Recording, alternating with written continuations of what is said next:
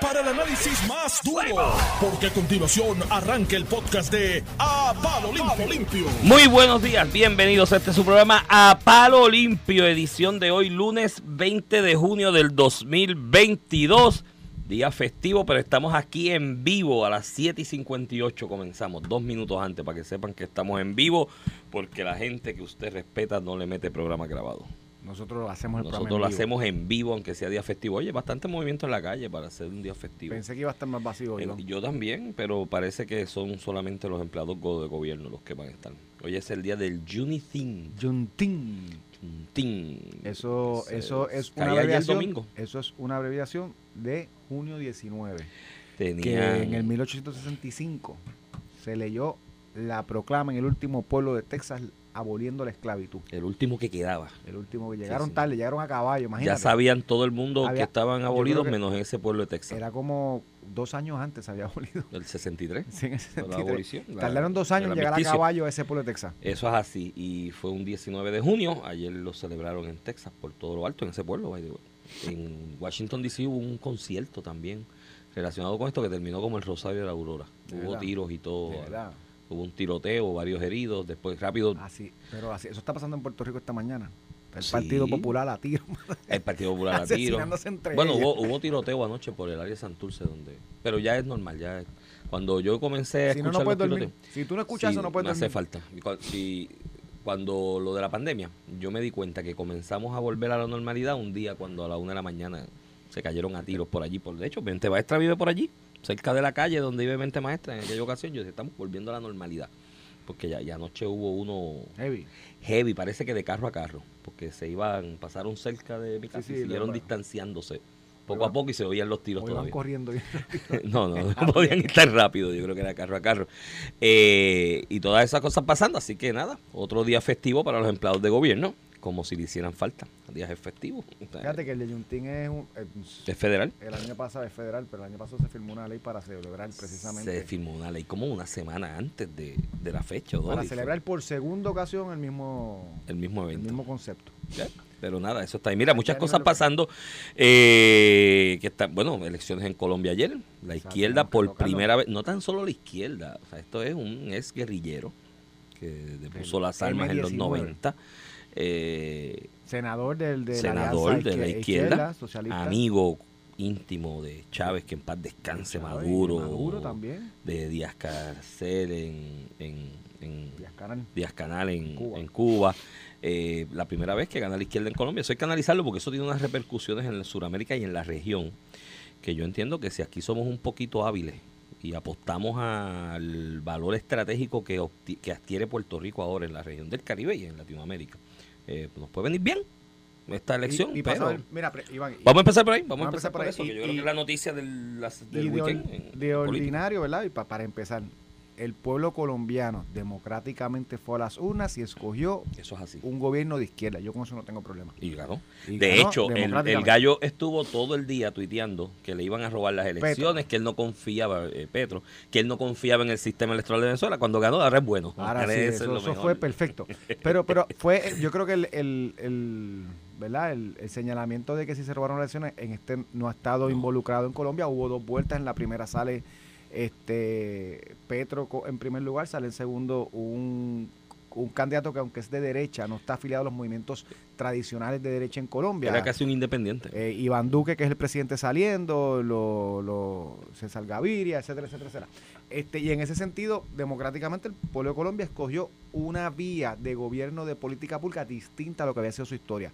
Colombia para esta parte del hemisferio, para toda América, representaba no solo el mejor aliado que tenía Estados Unidos en América del Sur, con la región completa de América Central, sino que eh, las, la política de Estados Unidos capitalista, ya sea por, por, por, por la Guerra Fría, posteriormente con la parte de los narcotráficos y narcotraficantes y desestabilización del área, del área como tal, quien utilizaba de vehículo era Colombia. Colombia era aliado central y de la no solamente de, de Estados Unidos como gobierno, de la política capitalista que nunca había ele- elegido un gobierno de izquierda socialista en su historia. Pasó durante el día de ayer la primera vez que esto ocurre. Eh, una victoria contundente, este, en el sentido de que fue amplia, no estamos hablando de, de 4 o 5 votos, aunque fue 3%, eso es como 7 millones de, votos en, en Colombia este, de diferencia. Y en ese sentido, Iván, este, traes un tema importante. De hecho, pasó lo mismo. América Latina tiene un movimiento y nosotros acá agarrado hablamos de izquierda, derecha, el comunismo, el socialismo y hay por ahí que hay gente que dice esto están hablando como si estuviéramos en la guerra fría. Eso está organizado y están ganando. Perú, Chile, este viene por ahí Brasil, Brasil con, con Lula, Que, que Lula Silva todo apunta que va a ganar y ya Brasil había elegido un gobierno de Lula de izquierda, parece que lo vuelve a elegir incluso después de haber cumplido cárcel. después de haber cumplido cárcel, todo apunta a que Brasil va a volver a pintarse, ¿verdad? De, izquierda. Es el único país que queda de los grandes en Latinoamérica sin México, de izquierda. México también. Así que en ese sentido, la izquierda ha tenido muchísimos avances. En el caso de, Chile, y, de hecho, en el caso de, esta estrella del movimiento izquierda, este Boric, Gabriel Boric, la realidad es que hoy la percepción de él a nivel política es 70% de desaprobación en 6 o 7 Pero lo que voy a los sustantivos. Bueno, y Perú, que Perú las manifestaciones han llegado al extremo que la policía tiene acordonadas plazas importantes de Lima y otras ciudades. Mi hija estuvo hace poco ayer y me contaba, acordonadas para que la gente no protestara, porque las protestas contra Castillo han sido tan grandes y tan masivas que tuvieron que darle maceta. Y murió gente, y por si acaso murió gente, ¿sabes? Entonces los que, lo que proponen que dejen que la gente proteste tranquila. Sí, allá en Perú no, y murió gente en las protestas porque la policía lo, lo, eso tú no lo escuchas acá, llega a ser alguien de derecha en una ciudad de Estados Unidos y olvídate que eso... No, no, no, no, imagínate. Pero, pero en ese sentido, Iván, estas cosas son hasta bueno que pasen, es parte del movimiento del espectro político. Eh, no es lo mismo, pasa en Puerto Rico, estar por años diciendo que los partidos que gobiernan son, son malos, que nos tienen aquí, que nos tienen allá, que deberíamos hacer esto, que echado para aquello, a cuando tienen la responsabilidad de ejecutar. En el caso de Chile y Perú, como tú señalas, México incluso. Eh, ha sido un fracaso, las políticas eh, de izquierda no han podido incentivar la economía como prometieron, le toca el turno a Colombia. Pero tú traes un tema bien importante, Iván, que es cómo queda Puerto Rico luego de esto en su relación con los Estados Unidos. Estados Unidos pierde el aliado más importante que tenía en América eh, Latina en general. Caribe, la lucha contra las drogas, todo eso, ese es el aliado. Puerto Rico se podría posicionar, de hecho, incluso una administración estadista como es la que tenemos, ¿verdad? El caso de Pedro Peluisi, no solamente como un aliado para, para el Caribe y para toda América Latina con lo que está pasando en todo en toda América del Sur con las elecciones, América Central con las elecciones de movimientos de izquierda, eh, sino hasta para el punto de vista ideológico del PNP y la estadidad ¿Cómo tú aseguras que este bastión o ¿verdad? esta isla en el Caribe que ha sido eh, ha tenido relaciones por más de 100 años con los Estados Unidos no caiga en, un gobierno de desestabilización que se una a algún rival internacional que tenga los Estados Unidos. Y pues eso depende cómo lo utilice la administración en este contexto histórico.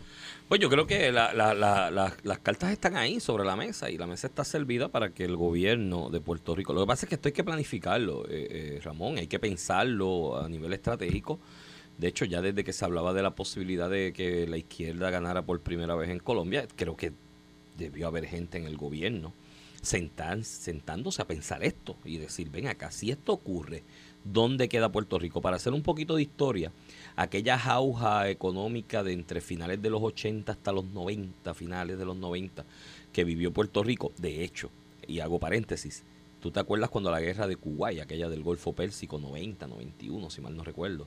Eh, que fueron los años 89-90, no, no, recuerdo los dos años exactos, pero fue una guerra de un año y medio, más o menos, que la economía de Estados Unidos comenzó a atravesar una recesión que le costó las elecciones a George Bush, a George Bush padre, eh, porque esa recesión económica fue de tal impacto que los electores decidieron darle la oportunidad a Bill Clinton en aquel momento, eh, en el 1992, en esas elecciones.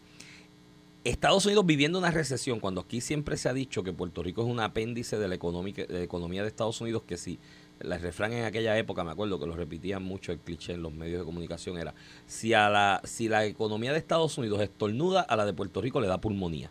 Ese era el eslogan. Entre el 89 y 91, en esa recesión económica de Estados Unidos, o 90-91 precisamente, estando en recesión económica Estados Unidos, Puerto Rico seguía creciendo económicamente. Y era un milagro de la economía. Y todo el mundo decía, Rafael es Dios, es una cosa lo que ha hecho el gobierno popular y mira lo que hemos hecho. Todo eso tiene su origen 10 años más atrás, en los 80, cuando el avance del socialismo en Centroamérica y Latinoamérica era tan marcado que los grupos de inteligencia en Estados Unidos comenzaron a cuestionarse cómo podemos parar este avance del socialismo en Latinoamérica, en medio de la Guerra Fría, imagínate, más aún, y decidieron inventarse aquello que le llamaron las plantas gemelas. la, la, teoría detrás de esto es cómo tú detienes el crecimiento del socialismo en países en vías de desarrollo. Dale chavo ponlos a producir, ponle fuentes de trabajo, fuentes de ingresos, que hagan dinero, hagan capital y se olvidan de esa, de esa, de esa eh, quimera que hablan los socialistas y los neomarxistas. Y entonces se creó el programa de las plantas gemelas utilizando Puerto Rico como territorio estadounidense de base para crear unas plantas farmacéuticas en la mayoría, había de otro, hubo de otro tipo de producción. Y esa misma empresa, bajo los decretos contributivos que, que beneficiaban a Puerto Rico, abrió operaciones en Centroamérica y se alimentaban y se retroalimentaban ambas. Y eso fue una estrategia que dio un, boom económico a Puerto Rico. Esta coyuntura histórica es similar. Hay un avance marcado de los grupos de izquierda, aunque vuelvo y te repito, a mí creo que la teoría está del péndulo que algunos cientistas políticos hablan de Latinoamérica, de que hay unos cambios cada cuatro o ocho años, giran completamente a la izquierda y después giran completamente a la derecha. Argentina, Brasil, tú, los ejemplos hay, hay, cientistas políticos que desde los 70 hablan de esa teoría del péndulo en Latinoamérica. De los 80 puede que esto sea el... Pasa, en, pasa en España. Pasa en España, que ya vemos ayer, de hecho, en Andalucía barrió el PP. Eh, hay un péndulo duro hacia la, derecha, nuevamente. A España. Claro, todo eso, todo eso combinado del problema, de los problemas económicos que está atravesando España. Siempre hay una relación directa entre economía y, y, y, cambio de gobierno. ¿no? Si la economía está fuerte, favorezco al que está. Si está mal, me siento, siento en mi bolsillo, voy en contra del que está. Eh, así que Puerto Rico, si piensa esto y lo analiza bien y se crea una estrategia en el macro, desde la parte de relaciones eh, eh, políticas con Estados Unidos, con los mismos grupos de países de Latinoamérica, grupos económicos, comerciales que hay establecidos, privados, ¿no? ¿no? tienen que ser estos del gobierno, que hay establecidos en Latinoamérica, en el Caribe, hacer bonding con ellos desde el Departamento de Desarrollo Económico, hacer esas relaciones. Más allá de los gobiernos, esos grupos privados, empresariales que se mueven en toda Latinoamérica. En estos días hay uno en Costa Rica que tienen un foro enorme respecto a las proyecciones de exportación, importación de Costa Rica, cosas así que, que se tienen que trabajar. Puerto Rico puede aprovechar esta coyuntura para hacerle ver a los miembros y grupos de interés en Estados Unidos sobre este tema, de que mira, estamos aquí, podemos ser un bastión y eso puede traer eh, distintas eh, iniciativas que de alguna manera nos ayuden a beneficiarnos económicamente y ayuden eh, al impacto de tratar de detener este avance de la izquierda que a alguna gente le preocupará en Estados Unidos por razones obvias. Así que está ahí, vamos a ver, pero yo creo que a mí lo que me preocupa es que el gobierno de se está apostando demasiado a que el Coltrés algún día va a soltar los chavos de la reconstrucción y que esto va a ser ahí.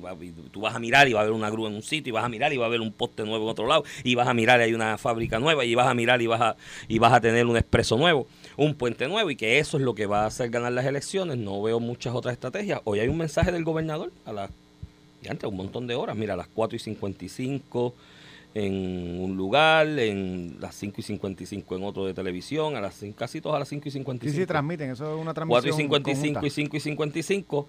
Eh, a lo mejor el gobernador tiene que ser importante. no va a hablar de Colombia, pero va a hablar de Puerto Rico. No, no, no, por eso, va a hablar de Puerto Rico. Ojalá, aunque esto a lo mejor ya está grabado desde hace algunos días, pues hable de, las, de unas proyecciones del Puerto Rico a largo plazo, más allá de los chavos de la reconstrucción, que es la apuesta, y donde ha puesto todos los huevos en la canasta a lo mejor va a anunciar que va a eliminar el Col 3.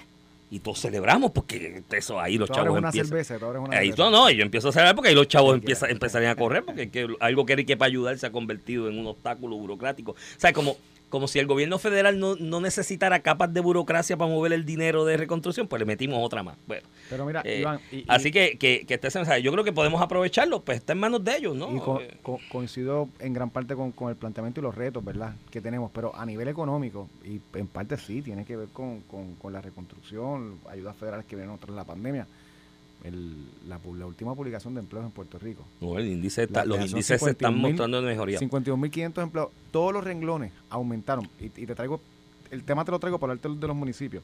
Todos los renglones de empleo, todos aumentaron, excepto el empleo eh, del gobierno de Puerto Rico el empleo del gobierno estatal de Puerto Rico se redujo en 2.700 empleos, lo que es una buena medida. Eso quiere decir que están bajando gastos a nivel del gobierno central. La gente se va retirando y tú no vas trayendo a alguien para suplirlo. Y ese, ese atricho natural del gobierno, si tú controlas la contratación, baja. Pero mírate esto, interesante. En el mismo periodo, eh, el, gobierno federal subió mil, mil, mil empleos y los municipios agregaron mil plazas más.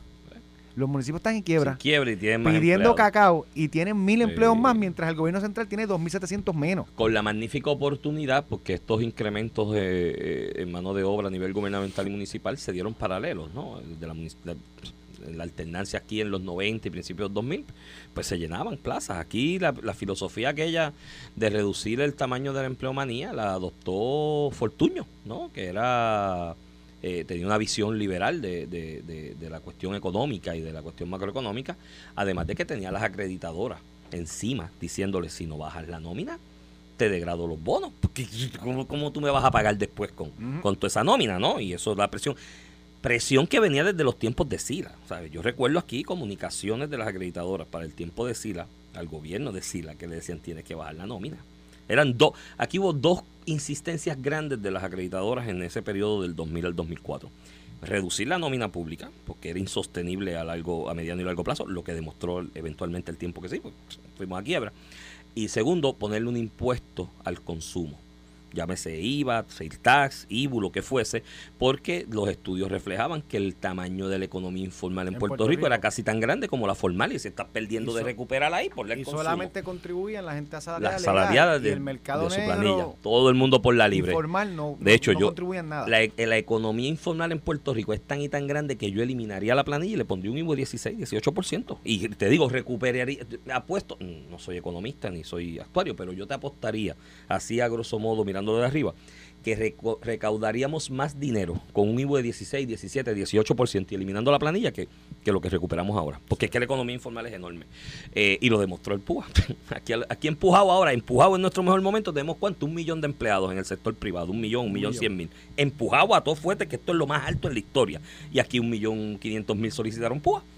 Cuando tenías los empleados de gobierno que no pueden solicitar PUA, cuando tenías gran parte del sector comercial trabajando porque era alimento y Sí, servicio que porque hay una que economía trabajar. informal natural. Por eso. Cuando tú ves los niveles, en Puerto Rico tú ves los niveles de, de desempleo, eso siempre coge los con cuadros. Sí, sí, aquí es la Porque- participación laboral Porque por, personas que ávidas. Y para efectos del, del estudio formal no, no trabajan. Me comentaba un ex secretario del Trabajo en Puerto Rico una vez que hablamos tú y yo de esto mismo en, en otro en otro medio, que me escribió y me dice, si yo te cuento los inspectores nuestros, que iban a lugares a buscar personas que estaban en, en unos estudios que hacían, de los que estaban solicitando desempleo, el gallo solicitando desempleo y tenía un taller de hojalatería en la parte de la casa. Sí, sí, sí, sí. Y ese, esa es la economía. Eh, eh, sigue que, que, que, que esa, esa, esa, esa reducción en la nómina pública estaba, estuvo empujada inicialmente por, lo, por las casas acreditadoras, se iba paralelo el incremento de nómina pública en el gobierno central de los municipios, como tú explicas que el gobierno ha ido reduciendo por la gente que se retira, porque ya el que empezó a trabajar en los 90, Ramón, está en- retirándose ahora. Bueno, no todos, porque la ley 3 de- del 2013 les dio un palo. A algunos le faltaba tres meses para retirarse, ahora tienen que trabajar 40 años para poder retirarse. Pero al margen de eso, la mayoría de los que comenzaron a trabajar finales de los 80, principios de los 90 están retirándose. Entonces, ¿por qué los municipios tienen más empleados? Si la tendencia natural después de Iván, anunciar si una quiebra están llorando que no tienen chavo para hacer seco, co- ¿cómo no empezamos a...? pues empieza por reducir la nómina. Está, está brutal. Tú sabes, por ejemplo, entre otras reformas No, no, que hay que hacer, que son grandes. estoy de acuerdo de- contigo. Pero nada, esos son los retos y oportunidades que presenta esta nueva Mira, realidad para Puerto Rico. Iván, y dentro de este debate hoy hoy son las vistas públicas del Comité de Descolonización La de las Naciones Unidas. peregrinación de junio. La peregrinación de junio, que son todos los años. Hoy es, te tengo que decir, tú sabes que este foro usualmente se organiza y, y van muchos de ponentes a hablar de la independencia de Puerto Rico. La mayoría. Siempre han estado bien organizados porque el movimiento, y tú siempre lo señalabas, Sí. el movimiento estadista siempre fue bien eh, eh, reacio a participar en organismos internacionales para denunciar a, a Estados Unidos, que yo lo llamaba el pitiyanquismo este de que, sí. ah, yo no le puedo, yo no puedo acusar al amo. No, en efecto, hay que meterle el dedo en el amo Porque en el amo- cualquier foro. En esa comunidad internacional el amo tiene unas Le obligaciones. hacemos pasar la vergüenza. Exacto. que Este, sientan y, rubor y en la aunque cara. este comité no ha, no ha demostrado ser muy efectivo porque Ujú. p- eh, aprueban la misma resolución, pero no la Asamblea General como tal no coge el tema ni lo abre. eso tiene una- el lo- tema de Puerto Rico, este este año los estadistas se, se organizaron, eh, eh, la, la propuesta está de Ricardo Rosselló de los delegados extendidos, Va a estar allí. pidieron más de 10 estados a representación de estadistas de 10 estados distintos de los Estados Unidos a denunciar lo que está haciendo Estados Sí, Unidos no lo, con Puerto no Rico. no lo resalta, bueno. no lo resalta la noticia el nuevo día. Y yo te digo una cosa, mano, de verdad, como yo te digo una cosa, te digo otra. Y José Delgado, bueno, yo tengo mis diferencias. Este me trató de coger de, eh, de soquete en una ocasión, en esto mismo, de la ONU. Y yo lo vi venir y yo dije, gallo, te equivocaste. Yo soy chamaco y joven, pero no soy este, eso que tú crees.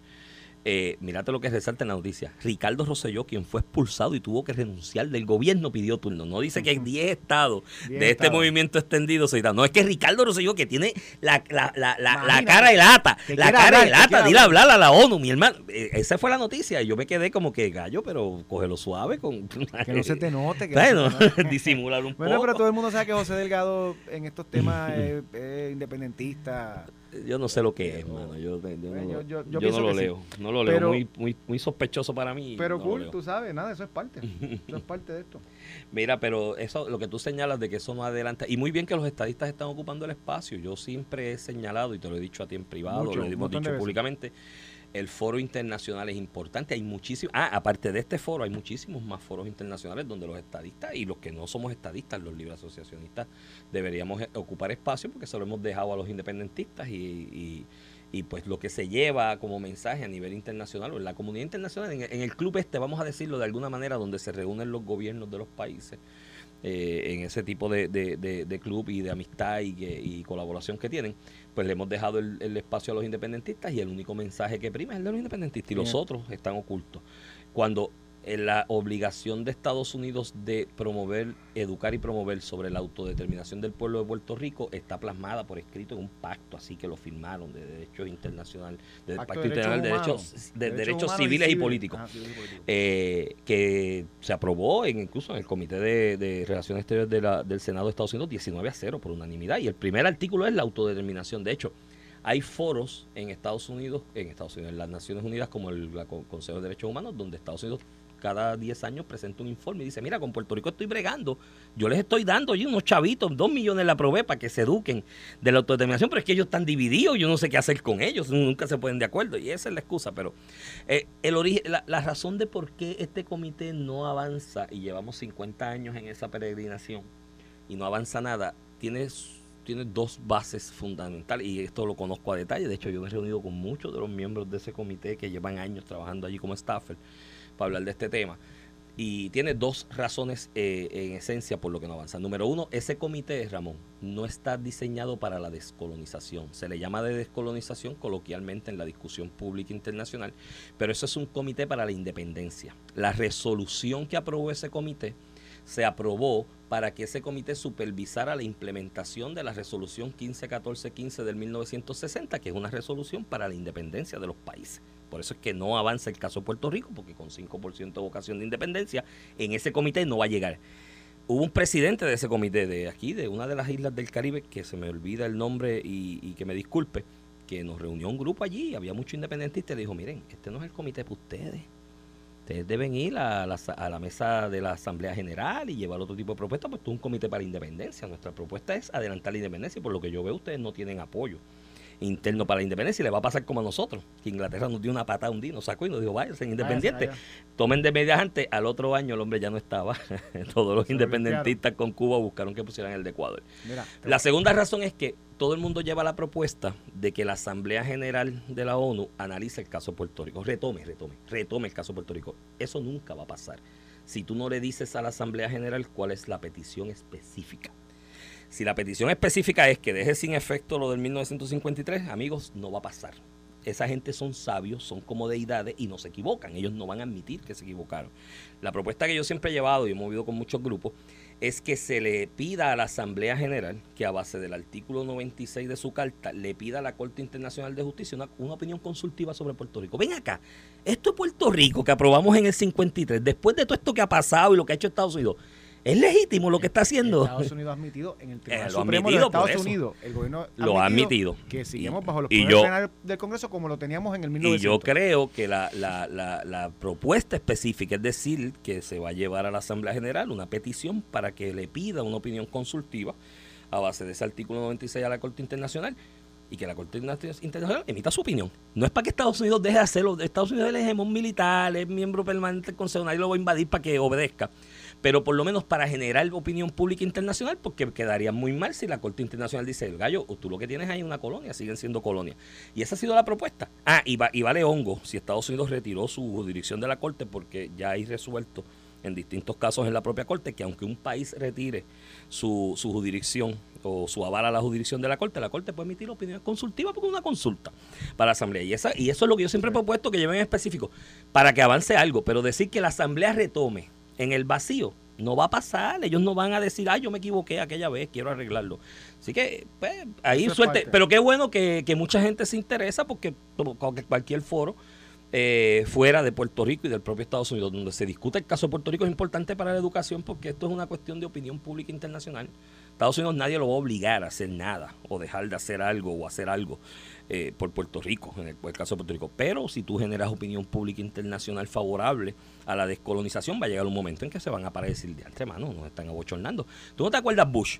Que fue por allá arriba, yo no sé si fue a Finlandia, Suecia, y le preguntaron de Vieques. De Vieques, allá en Suecia, de Vieques. Y el tipo dijo, ah, son nuestros amigos, nuestros socios, nuestros aliados, pero no nos quieren allí, nos vamos a tener Mira, que ir. Iván, y, y te, te quiero leer lo que tú estabas comentando en el reportaje de, de José Delgado. No, no, no, no.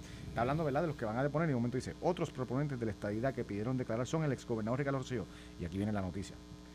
Quien renunció a la gobernación en el verano del Sí. 2019 en medio de multitudinarias protestas por casos de corrupción y un chat que se burlaba de amplios sectores del pueblo. Su esposa, Beatriz Rosselló, y miembros de lo que describen como una delegación extendida. Sí, sí, no, no, no, yo lo leí, yo dije, pero Chucky, le dicen que- Chucky, y creo cuando- que de apodo, mira, pero y, cuando José, y cuando José Dolga habla con Aníbal Acevedo, habla de Aníbal Acevedo hace un corchete para decir que No, no. cogió una pela, que lo acusaron, aunque salió inocente. Eso, ¿Hace eso?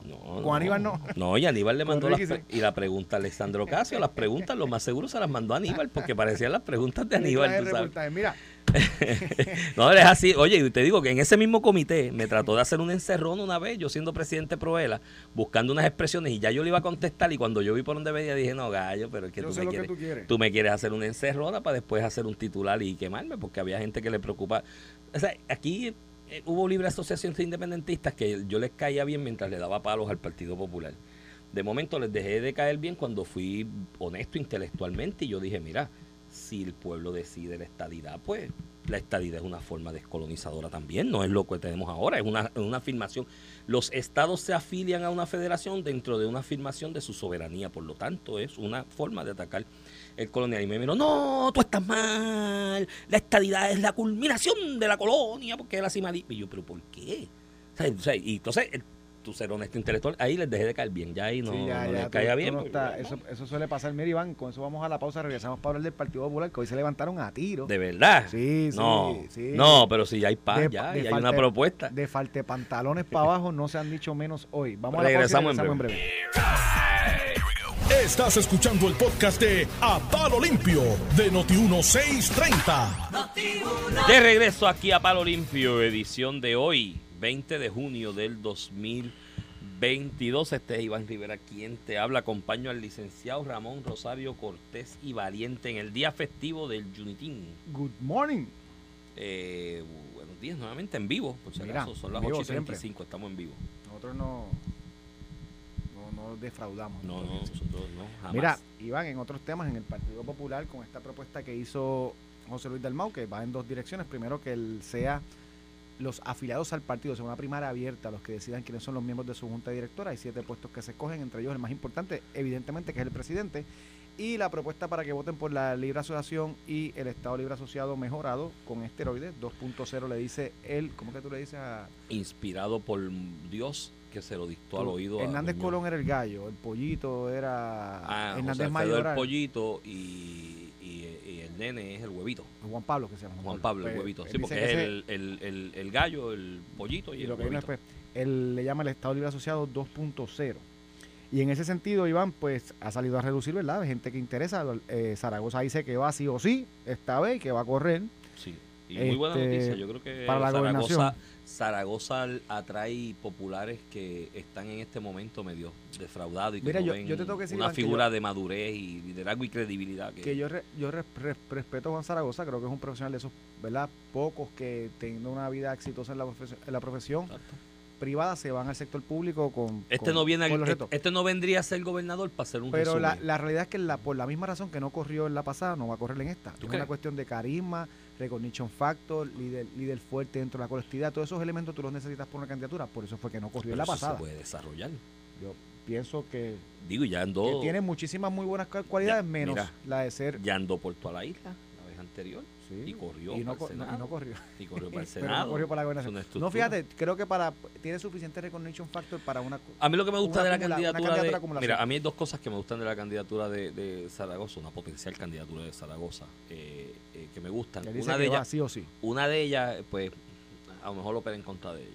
Número uno, la, la más importante, esto es una persona hecha ya profesionalmente, económicamente, de lo que yo sé, no es que sea mi pana ni nada por el Sí, estilo, no, no, pero de lo que yo evidente. sé, económicamente ya solvente pues, para el resto de su vida y Tu- tuvo una firme descendencia contabilidad súper eh, exitosa. exitosa.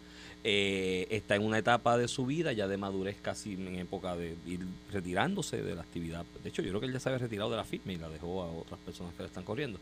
Y está en una etapa de su vida donde no tiene ni que venir a robar, porque económicamente no tiene necesidad de venir a robar. Y número dos, no viene tampoco a hacer un nombre y hacer unas relaciones para que cuando salga la gobernación le den contrato, porque ya esa Sí, etapa sí. de su vida pasó. Oye, similar a Pedro Pierluisi. ¿sabes? Yo de Pedro Pierluisi te puedo decir dentro de la oferta aquí electoral que hubo del 2020 que eran cosas que la gente valoraba y decía, mira, este es un tipo que ya tiene su vida hecha, en edad de retiro y- Pero, una madurez. pero tenía una estructura política. no, no, de tiempo, tiene de tiempo. Zaragoza, Pero las estructuras se hacen, se, se construyen, eso, eso siempre está ahí. Lo segundo que tiene Zaragoza, que para mí es una virtud, creo que obra a veces en su contra y al interior del PPD más, es que es honesto y vertical. Cuando la ve de un color, foul. es foul, o cuando la ve, cuando es bola a bola, cuando es strike, strike. yo lo tuve en un, en un caso, lo, de- lo, lo depuse y lo puse como testigo en un juicio. Cuando era secretario de Hacienda. contra del gobierno, cuando Ah, era asesor del secretario de Hacienda. Sí, sí. Y, y incluso en las vistas de transición, yo era miembro del, del comité de transición. Esas vistas Y a mí me encantaba preguntar a Zaragoza porque te decía la que había. Como Y es. Y, se oye, la y así debe ser. Sí, así no, no, debe es verdad, ser. eso- en el eso- país eso aquí dedoran escuela. mucho la píldora. Pero al interior del PPD, eso a veces es un obstáculo porque a los del PPD del Corazón de Rollo le gusta que le mientan, como que le digan Sí. que Lela no es colonia. Y eso lo Mira, hace contento. Que, pero aún así creo que, que creo que no va, no va esa candidatura por los elementos que estoy diciendo honesta y todas las buenas cualidades que puede tener no va a correr. Bueno, la de Carmen Maldonado la Pero- destrozaron hoy. en el pero Nuevo pero independientemente Zaragoza es uno que sin tener problemas se puede tirar porque él no depende de la, depende de la política. Pierde y qué pasa? Eh, se va para su casa. Exacto. que la tiene paga de seguro. En ese contexto, Carmen Maldonado, la alcaldesa de Morovi, sale un reportaje hoy de Gloria Ruiz Cuilan en el Nuevo Día, donde Eduardo Baez Galit dice algo importante, dice, mira, yo no lo veo volando por una cuestión de reconocimiento del Ujú. nombre, Y estructura. y estructura y, y, eh, estructura política y económica y realmente pues eso es lo que te estoy diciendo un poquito de Zaragoza es Mm. verdad pero me llama la atención es, eh, Gloria Ruizcuila saca una confidencia que tiene que dice el nuevo día supo que Maldonado decidió lanzarse luego que Char- Carlos Charlie Delgado determinara no aspirar a la gobernación en el 2024 ¿qué tú crees de esa?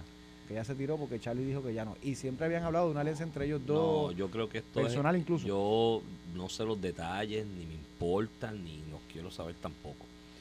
A mí me da la impresión que es al revés. A mí me da la impresión de que este paso al frente de Carmen Maldonado suena a que, ah, sí, tú vas a hacer elecciones adelantadas, pues yo te reto. Porque lo que quiere José Luis es eh, ocuparle el espacio para él, para él, porque José Luis sí hay gente cercana a él que le llevan encuestas y le dicen tú vas a ganar gallo tú, te- tú corres una primaria en el PPD vas a ganar la primaria y te ganas a Perluisi también. Si ese Perluisi bendito con Luma va a ir preso porque hay gente en el PPD que piensa que después del amigo de él que se declaró culpable Sí, sí. en lo del PAC que Perluisi está preso o sea, que no, no, este tipo está- este- cuando doble la curva de la milla y un 16 cerca va preso y nos lo ganamos por default. Ese y hay gente que le dice eso a la Dalmau hay otra gente que apuestan a José Luis Dalmau porque entienden que es fácilmente removible después para ocuparle el espacio de una candidatura de una gente que son los happy colonial tradicionales que quieren buscar uno de ellos para decir aquí tenemos un candidato que José Luis Demo se ha convertido en uno de ha ellos conver- no, no, no se ha convertido, él juega el juego, Mm. es el muñeco de los siete fundillitos, por eso ha llegado donde ha llegado, porque le juega el juego a la gente que entiende que se lo debe jugar para que no, no lo reten en su, en su aspiración de poder. Eh, y yo creo que entonces, cuando él tira esta propuesta adelantada, creo que, y con todo el respeto, me puedo equivocar y eso ella, y de hecho estos micrófonos están abiertos, si ella quiere venir aquí y conversar con nosotros de este anuncio, esta aspiración, lo hacemos con toda candidez, como es la invitación a cualquier persona de la que hablamos aquí y hacemos inferencias ¿no? sobre su futuro político. Yo creo que responde a que, ah, si tú quieres tirar esto adelantado para ocupar el espacio, pues yo te voy a retar y te gano, gallo. Porque una cosa es que ella corra para la gobernación y eso que señalaba Igalip y otra gente sobre falta de name and recognition factor, sobre eh, falta de una estructura económica, ¿no? Más que política, porque política ya con los alcaldes la puede montar y tiene una estructura política coherente y ella es vicepresidenta del PPD, imagino que ha corrido por, el país a nombre del PPD y puede montar una estructura eh, eh, eh, electoral o política, es la económica. O sea, yo no veo, aquí me puedo equivocar, a un alcalde o alcaldesa de un pueblo pequeño acercándose a la gente que aporta dinero de verdad a las campañas, montando una estructura económica. Y yo creo que ya está dando el paso al frente diciéndole a Jesús Dalmau, ah, tú quieres candela, vamos para adelante y te gano. Te gano en una asamblea general, eh, apostando a que José Luis no es el más ya- favorito. de ya esto no es asamblea general, ya esto es primaria de pueblo. No, ya es primer de pueblo, por Digo, eso ya- tienen que enmendar, por eso yo creo que ella dice, bueno, eso tendrá que decidirlo la Junta en estos días, que la, la- Ujú. creo que la están convocando, pero ella le está diciendo, te gano, te gano al interior de los populares, porque tú nadie te quiere mucho. Y creo que lo hace guardándole el espacio Oye, a Charlie. oye, y le está porque Charlie, si Charlie hace esa movida ahora, las posibilidades de desangramiento del apoyo que pueda tener de base son enormes. Pero si ella hace la movida y se limpia a José Luis en esa le- elección y le guarda la silla Y le a Charlie, todo. Charlie puede correr otra Hoy vez, que dijo- tiene gente en el Hoy le PPD. dijo en una emisora, ¿verdad? Em- Emisora compañera aquí en las AM, eh, le dijo le dijo a José Luis, a José Luis Dalmau que no tiene pantalones. Ahí vienen, pero... Le dijo que no tiene pantalones. Si yo Y digo eso, me dicen que soy Eso es un comentario misógeno. soy misógeno y, Mírate, e irreverente. pa- cuando tú dices que no tienes pantalones, por no decir no tienes timbales, ¿verdad? En las otras palabras, en Vega Baja. No tienes coco. Entonces lo cambiaban para decir no tienes pantalones porque ¿quién usa pantalones usualmente? Los hombres. Las sí, sí, eso era una frase machista. o sea. No, una frase totalmente machista. Pero ella lo dice y pues, ya no es misógina si lo dice un hombre. Si lo dice una mujer, ya no, eso Es no verdad. es comentario machista. Bueno, Es como el chiste homofóbico, no es homofóbico si lo pues dice no, un sigue siendo igual porque eso, No. es lo que, eso es lo que te habla de una cultura, Iván, de con la que se están criando los Está bien, hijos. pero Una persona la que no- percepción de la gente cuando Por eso, pero una persona que no tiene liderato, una mujer que puede tener que puede tener hijos hombres, le está diciendo es que no tiene pantalón, o sea, es que no se parece a un hombre, Mm. ¿verdad? Vis a vis Sí, una sí, mujer. O sea, que- ese es el origen de la frase. Pero anyway, eh, yo no culpo a Carmen Maldonado, así es que nos criamos todos y Una con eso es que tenemos que luchar. Entonces, aquí si un hombre dice algo así, con la misma crianza que cogió Carmen Maldonado, eso es foul, este tipo es homofóbico, No, no, no, no, misógeno. No, es nuestra cultura. Tenemos que tenemos que bregar con eso y cómo lo cambiamos, pero eso es la realidad. Anyway, con la le, le género, con todo y llamó con la perspectiva, imagínate. y llamó Ramoncito Hernández reiterando que dijo, yo no comparto con Carmen Maldonado el estilo, dice, ¿verdad? El estilo eso de que no tiene pantalones, pero le falta liderato. Le sí. lo mismo. Pero si Ramoncito dijo que iba a buscar a Fernó No, no, y candidato. volvió a postularlo hoy, pero para la gobernación. Pero que dice José Luis Dalmau, como presidente del partido, no tiene liderato, lo dijo hoy. Pero, Este, y en ese tiroteo se han enfu- enfuscado y te añado lo que ha pasado un poquito por debajo del radar. Si un PNP llega a decir que hay que poner el Estado Libre Asociado y no votar por esta idea, yo te aseguro que hoy lo estuviéramos discutiendo en todos los noticieros, periódicos. El sábado, Eduardo Bate escribió una columna. No sé si la leíste. muy buena, excelente diciendo columna. que apoya el proyecto de Jennifer González y Díaz Ah, Velázquez sí. porque ya es hora que nos levantemos y que en Ah, Washington sí. no hay ambiente para Estado Libre Asociado y que Nadie esto es una respeta. falsa y que nadie lo respeta y que es Y momento hay- de, de, de Estadidad, libre asociación, independencia. Y aquí es que yo y bien Y fundamental la aquí es que yo vengo, no, muy, muy buena. Obviamente tiende a pensar cuál, lo que es mi línea, ¿verdad? Pero fue de frente. Lo dijo, debe ser difícil para él. Este es el defensor del ELA tradicional, este es el ELA de derecha, Sí, sabes, de toda la vida. en el Partido Popular. Casi está Pero aquí, aquí es que yo te digo, cuando uno mira para atrás y dice, mano, ya yo terminé mi carrera política. Ya hice todo lo que yo iba a hacer. Y yo quiero pasar a la historia como alguien que no aportó, que es lo que yo me pregunto con este liderato. Yo escucho a José. Luis Dalmau y a todos los líderes del Partido Popular oponerse a que resolvamos el problema del estatus y empeñarse con el estatus territorial. Y yo digo, ¿cómo ellos quieren ser recordados? Como la generación Muñoz resolvió un problema en Puerto Rico. Mira que te lo estoy diciendo yo. Había un problema económico de relaciones y Muñoz, algo que sirvió por un tiempo, lo resolvió y pasó a la historia así, tomó acción. Y este, este liderato del Partido Popular hoy, ¿cómo pasará con este problema? Sánchez Sí. Valle, Baelo, los programas, o sea, ¿cómo, con la Junta de Supervisión Fiscal, ¿cómo pasará? No me importa. Pasará la historia como que no resolvió el problema evidente. Hay una, estaba viendo hace poco una serie sueca eh, sobre este militar aguerrido que había ido a mil batallas y 20 cosas que había hecho en su vida. Y conociendo a esta dama que están haciendo empatía y haciendo bonding, ella le pregunta, ¿qué es lo que te da miedo a ti? Porque tú no le has tenido miedo a nada en la vida. Y el tipo con lágrimas en los ojos, impresionaba la escena, le dice, pasar por la vida intrascendente. Y Qué que mi vida sea intrascendente y que nadie hable de ella cuando yo me muera. De lo que yo hice. Eso es así. Y, eh, y yo creo que Batia, está, Batia es una persona muy inteligente. Creo que, lamentablemente... Güey, está en el, en- con la otra, la- en el lado opuesto de tu, ¿Mm? de tu posición en el Partido Popular, porque yo estoy seguro que Batia no, no, termina está- apoyando la estadidad. No, si si él- es una cuestión de resolver. Eduardo Batia yo creo que se mira, digo, puede cambiar, la gente cambia. Yo te, yo te puedo Mira, mencionar está una- Colbert, Jorge Colbert. de, de un extremo al Charlie otro. Hernández se convirtió en, después de soberanista, Charlie Delgado, perdóname. Charlie Delgado se convirtió en, en, librista full. Una columna el mismo día o algo así, defendiéndole la vida, muerte, patria, venceremos. Este, hay cambios, hay cambios. Yo recuerdo don Willy Miranda Marín, militar del ejército, persona metido en, el seno del Partido Demócrata en Estados Unidos, porque el militar en Estados Unidos se le guarda mucha deferencia llegaba este general allí al, Congreso con su séquito de la gente de Caguas y todo el mundo miraba y decía, ¿quién es este? Pues, el general William Miranda Marín. Ah, sí, ¿y de dónde? Alcalde de Caguas, Caguas.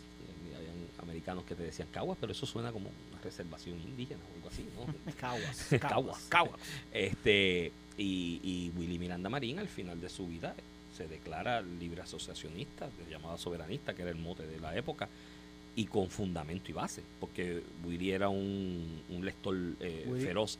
Todo lo que tú le dabas eh, a Willy para que se leyera, se lo leía, y en ese proceso de instrucción determinó, esta es la, alternativa Willy, que si no fallece, lleva al Partido Popular a tomar una posición Sí, sí, y ganaba la gobernación. Si va, a quedar, yo no sé si ganaba o pelea, pero, pero si va a quedar con la presidencia del partido y va a llevar el partido a, una posición. Y con, Ese liderato lo tenía. Y con firmeza y vertical. Sí, no, era un líder. Eso, ahí yo te puedo dar fe de además, además lo hizo en Caguas también. El, liderato. Él quería, debe ser la palabra en inglés que no la voy a usar aquí, pero eh, él quería que, las cosas se hicieran, tú sabes. No, no las eh, empujaba. había, que mover algo, hay que resolverlo. Mi experiencia con Miranda fue cuando él decidió correr para gobernador, que esto fue, ganó Fortuño, juramentó y recibió una llamada de un ayudante de él. Yo estaba en Bélgica cuando eso, en un seminario allá. Y yo digo, estoy fuera de Puerto Rico, regreso tal día. Y ese día me llama la ayudante, ¿no? que el alcalde quiere reunirse contigo. Y me dice así, él aprecia mucho a Fortunio, pero mucho, mucho, o sea, de corazón, y eso me lo dijo. Y él me dice así, me dice, si Luis mejora la economía del país, pues no tengo break. Pero si no la mejora, tengo break. Y yo dije, no, tienes un break brutal porque el problema de Puerto Rico es estructural. Y se lo expliqué en una servilleta de un restaurante que había una bolera que hay allí o había en, Cagua.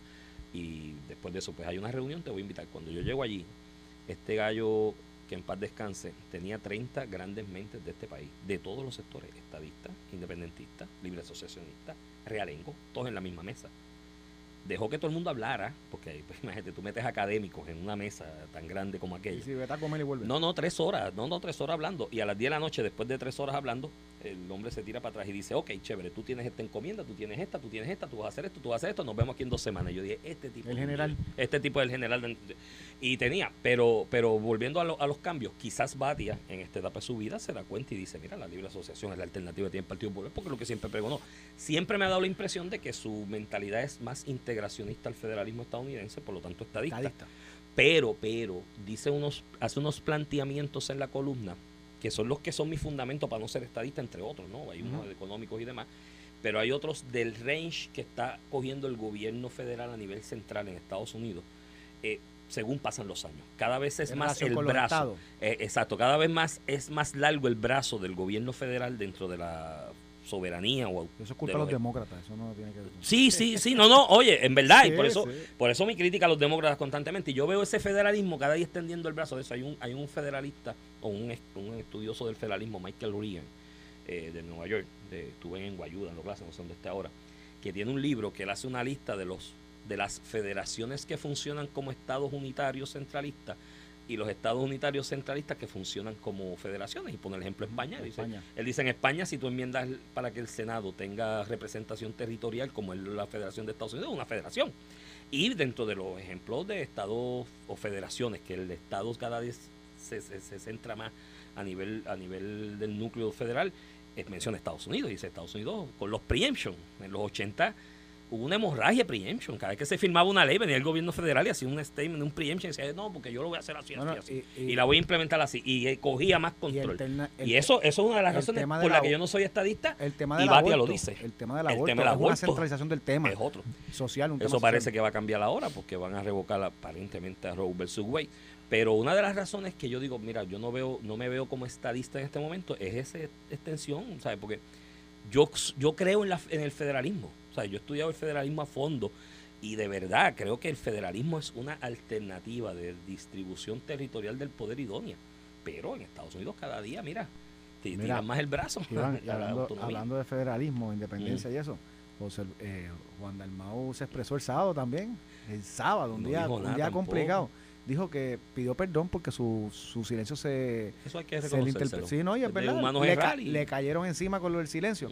Pero más allá del perdón por el y que se creó un comité, que él confía en el comité, Sí. más allá de Tú sabes eso. para lo que y, los comités, y yo no estoy, sí, y yo no estoy diciendo que ni el muchacho este, Eliezer eh, Río, este, ni, ni alguno de los otros implicados cometió o no cometió. Es la gran hipocresía lo que yo señalo. Y, José Luis- y Juan Dalmao, que se expresó, básicamente no dijo nada de los méritos. Aquí Juan Dalmao era uno que en el 2018-2019 pedía renuncias porque no se había investigado con celeridad querellas eh, contra mujeres. Eso fue en el caso de turismo específicamente. Ahí yo lo subí en las redes. Post de él pidiendo Sí, renuncia porque no se había investigado eso rápido. Eso. Y él no ha hablado de que la querella se presentó el 2 de abril, que el 9 de abril se le refirió a dos licenciados su investigación y que no hasta que explota este revuelo la semana pasada que nombran otro comité porque ese esos primeros dos abogados no hicieron nada. ¿Y ahí qué va a pasar? ¿Cuál es la posición de Juan Dalmau con esa, con esa letanía? Entonces todos lo justifican con que aparecieron cosas nuevas o denuncias nuevas, nada porque más gente se sumó al reclamo. Pero el reclamo inicial de, de- de los comentarios machistas, misógenos, esos no, esos no, esos no son importantes como para atenderlos con celeridad. ¿Te acuerdas de la escuela cuando decía, le está echando pajita? Para que, para que cuando tú le escondías el lápiz al Ajá. compañero tuyo, decía, está echando pajita, para que nadie lo vea. Para que nadie lo Le vea. estaban echando pajita desde el 2 de abril. O sea, yo, una estructura administrativa como la del PIB no debe tener cientos de empleados, ¿me entiendes? Laborando en el mismo no espacio tienen ni físico. protocolo. Imagínate eso, cuántos pero- empleados tienen. Pero yo he hecho investigaciones. el en- protocolo que exige la ley lo tienen. yo, yo, yo he tenido clientes patronos que tienen 300, 250 empleados cuando hay investigaciones de este tipo. En dos días, tres días se hacen. Todas las que la ley dispone un término para salir, no son 67 Por días. eso. Digo, ya, Entonces, ya no, por no había 70. ni protocolo. Yo, sobre la- las expresiones escritas de Juan Dalmau, que las leí, eh, creo que le tengo que reconocer que pues admite un error, ¿no? El planteamiento de Que se que, quedó callado. de que mi silencio se ha interpretado como que es que no quiero hablar del tema. Lo que parece que es verdad, porque no hablo del tema. Por eso, a eso voy. Yo esa parte, pues la acepto las disculpas, porque yo sí, yo lo dije aquí, yo he sido de los que interpreté su silencio como no querer hablar. Y me sabía mal a una persona tan vocal y tan inteligente y que tiene mucho que aportar y que es opinia- opo- opinionado, sobre todo en el país. Cuando es de otro partido. Está bien, pero le, le- le acepto la Tú disculpa. lo que tú quieres, yo le, reconozco el- el- la verticalidad de- o Sí, la sí. candidez de decir, mira, este me equivoqué por hacer. Pero el problema es que, gallo, esa, esa disculpa no la puedes limitar a un comunicado de prensa escrito, porque un comunicado de prensa escrito yo se lo hago a cualquiera y le digo, toma, publica esto y ya. Entonces sigue sin hablar del tema. Creo que esto es un tema para que más allá del comunicado él fuera por los distintos medios donde de ordinario va, hablara sobre el tema, hablara sobre su posición sobre el tema, su postura y eh, sometido al escrutinio de las preguntas ¿no? que se le pueden hacer y la solicitud de aclarar dudas respecto a lo que ha sido este proceso, pues lo hiciera de esa manera, sometiéndose a ese escrutinio, pero por un comunicado Imagínate. O sea, estás haciendo lo que inicialmente hiciste que te conlleva a pedir las Iván, disculpas. Iván, No hablar del tema, y no toca, ¿sabes? y no toca con una ni con una vara larga otros temas paralelos que se deben reducir en las pasadas semanas. Que sacaron una muchacha del comité del PIB en Guaynabo porque denunció que esto había que atenderlo. La Eso sacaron su grupo de trabajo. Que la muchacha esta que acusó publicó un mensaje del presidente del comité municipal del PIB en Moca diciéndole que se calle. Que mira, deja que esto logre, cállate, no digas más nada. O sea, mandando a callar a una víctima de lo que denuncia, si lo fue o no lo fue. Pero no, de eso no tocó ni con una vara larga. Simplemente se limitó no, no, no, no, al primer hecho. El- el- el- Porque es fácil cuando tú le criticas eh, la paja al ojo al- ajeno y no te ves la viga que tienes tú allá al adentro. que hierro mata y hierro muere. Esa fue la lectura de- del día de ayer en la iglesia, por lo menos en la iglesia católica. El que hierro mata, hierro mata, hierro muere. La de- Eh, no, la de la paja. a la de la paja en el ojo ajeno viga. y no ves la viga en el tuyo. Pues yo, pues repito, muy, muy bien, chévere, aceptas que cometiste un error, pero no has resuelto el problema. Porque hacerlo por medio de un comunicado de esa forma, sin someterse al escrutinio eh, de la aclaración de las dudas que a través de los medios de comunicación con personas que te pregunten, pues, pues pueda, pueda realizarse, estás cometiendo el mismo error. Estás dejando de hablar del tema, simplemente quisiste matarlo con, pues, para echarle un comunicado. Así que nada, eh, con eso nos despedimos porque son las 8 y 55 ya, estamos Nos en vivo. mañana. Manténganse en línea, digo, en sintonía. Con los programas en vivo vienen en de vivo, Noti1. Aquí en Noti1. Esto fue el podcast de A, Palo Limpio de Noti1630. Dale play a tu podcast favorito a través de Apple Podcasts, Spotify, Google Podcasts, Stitcher y notiuno.com.